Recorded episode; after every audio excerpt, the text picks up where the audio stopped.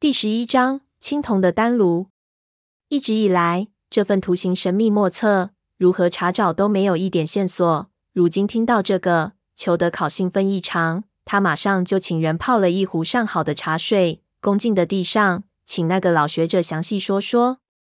那个老学者本身就没什么事情，见他十分有兴趣，也来了兴致，就给裘德考讲了当时的经过。那是三十年前的事情了。当时这个老人是北京大学的国学教授，是国民党员，女婿是张灵甫手下的一个旅长。整编七十四师溃败之后，国民党残军化整为零，他女婿就带着残部逃入了祁蒙山，当了土匪，在山里猫了三年。后来解放军大剿匪，他女婿被逼得走投无路，和国民党特务接上了头，准备逃往美国。买通了路子之后。老头和家眷就被他女婿接进了山里，等传的消息。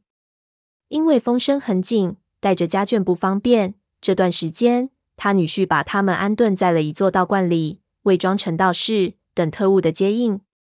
说是道观，其实是那种民间的土庙。不过，和其他山区的庙宇不一样的是，这座道观建筑在两座相距不到五十米的悬崖之间，下面腾空，十分奇特。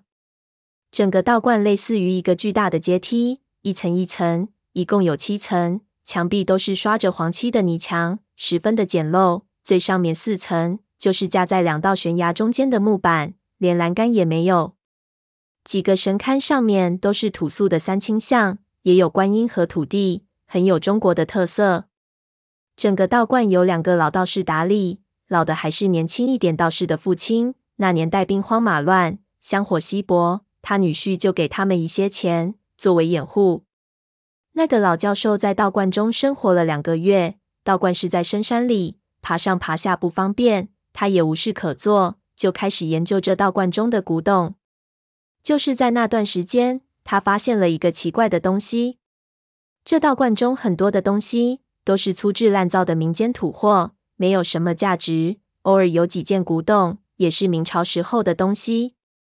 然而，道观的最顶上那层，却有一个青铜炼丹炉，形状十分的奇特，好比一只倒翻的莲花。看上面的铜锈，年代更加的久远，和这里其他的东西有很大的区别。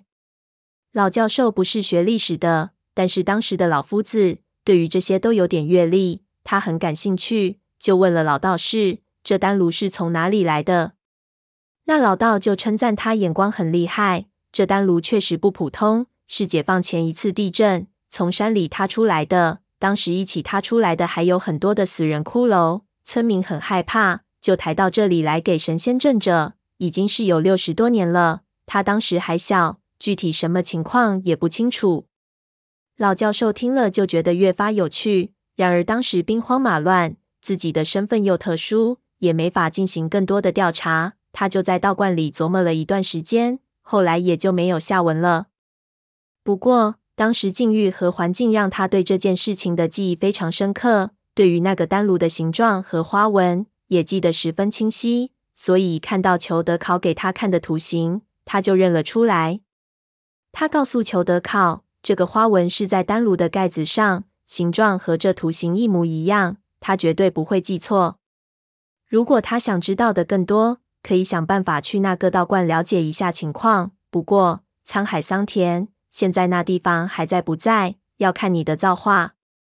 裘德考听了之后，又是兴奋又是失望。兴奋的是，显然这份图形背后的东西比自己想的还要丰富；失望的是，听完这些叙述，他对这个图形仍旧一无所知。他很想亲眼看看老教授口中的那只青铜丹炉，然而这在当时几乎是无法实现的。当时一个美国人要到中国去。相当的困难，特别是他这样臭名昭著的文物贩子。不过，裘德考这人是非常自负的，他想做的事情，没有人能阻止。他还是想了办法，自己不能到中国去，但是这么多年的文物活动下来，他在中国有着严密的关系网。他开始设法联系中国的老关系，想办法找人进祁蒙山，到那个深山道观之中去看看，了解一下情况，最好。能够把那个丹炉偷出来，运到美国。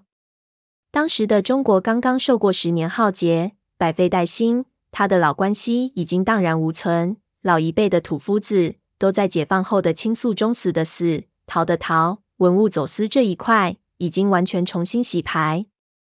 他借助自己在国民党中的关系，几乎用尽了所有的渠道，都找不到一个认识的人。百般无奈之下，他只能冒着风险，求助于几个当时自己不熟悉的文物走私犯，让他们介绍一些长沙这行业里面的新人。这又是几经波折，不过功夫不负有心人，最后终于给他联系到了一个肯和他合作的中国人。这个人就是解连环。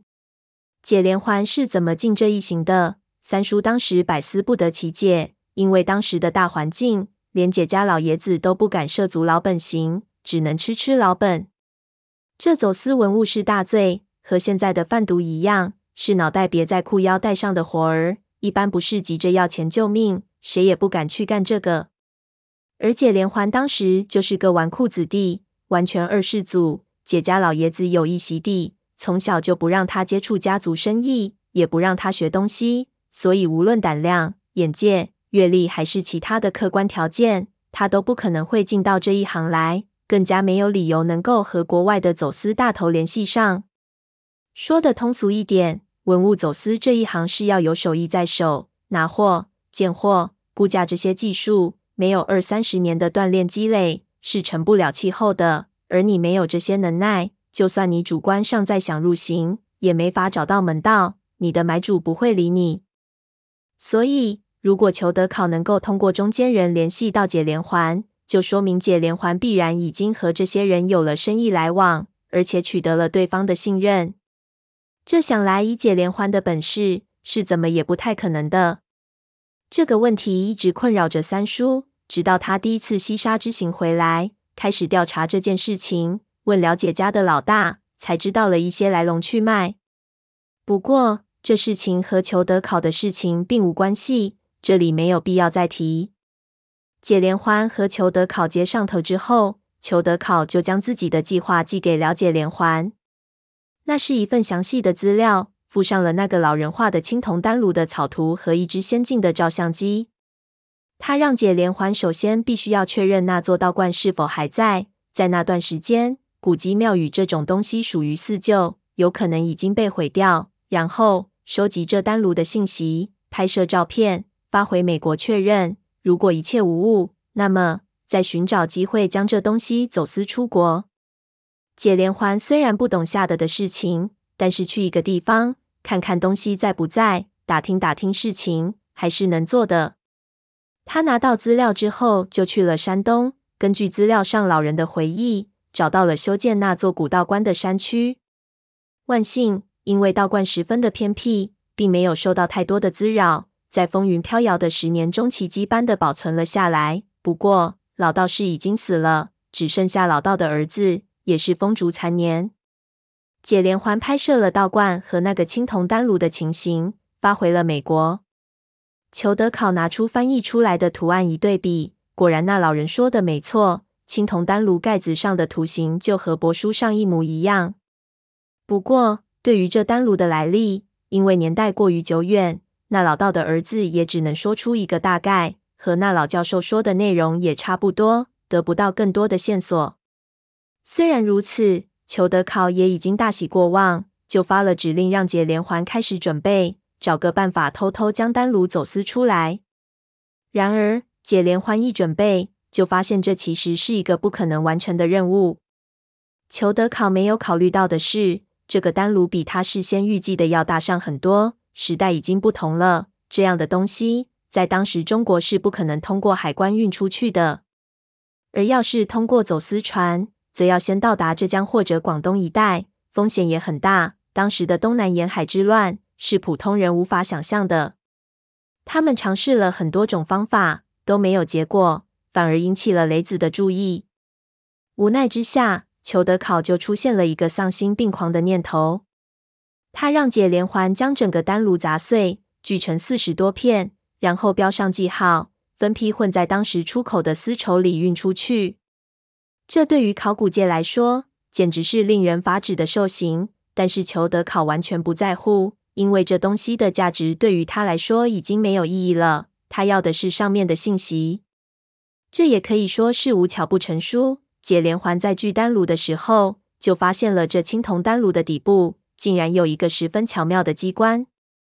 就是凭借着这个机关，战国帛书上神秘图形的秘密才最终被解开。